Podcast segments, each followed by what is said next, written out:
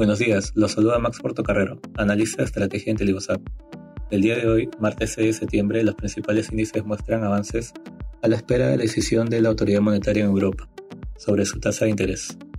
En Estados Unidos, los futuros americanos muestran ganancias luego del feriado por el Día del Trabajo. Los mercados esperan declaraciones de los presidentes de la Reserva Federal y la decisión que tomará el Banco Central Europeo respecto a su tasa de referencia.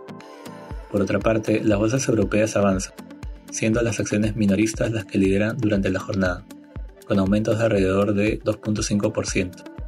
Por otro lado, las acciones relacionadas a petróleo y gas retroceden a medida que los precios del crudo Brent caen ante el modesto recorte anunciado ayer en la reunión de la OPEP.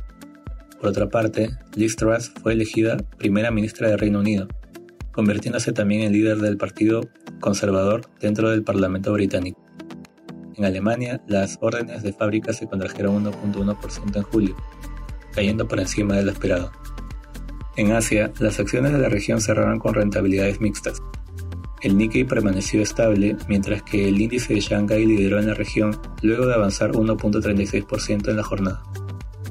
China, el subdirector de la Agencia de Planificación del Gabinete afirmó que acelerará la publicación del reporte de efectividad de las políticas por otro lado, el Banco Popular de China anunció que reducirá el índice de requisitos de reserva de divisas para mejorar la capacidad de uso de fondos en divisas de las instituciones financieras.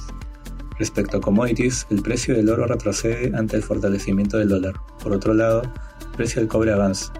Finalmente, el precio del petróleo aumenta ligeramente luego de los acuerdos tomados en la reunión de la OPEP, llegando a los 87 dólares por barril WTI.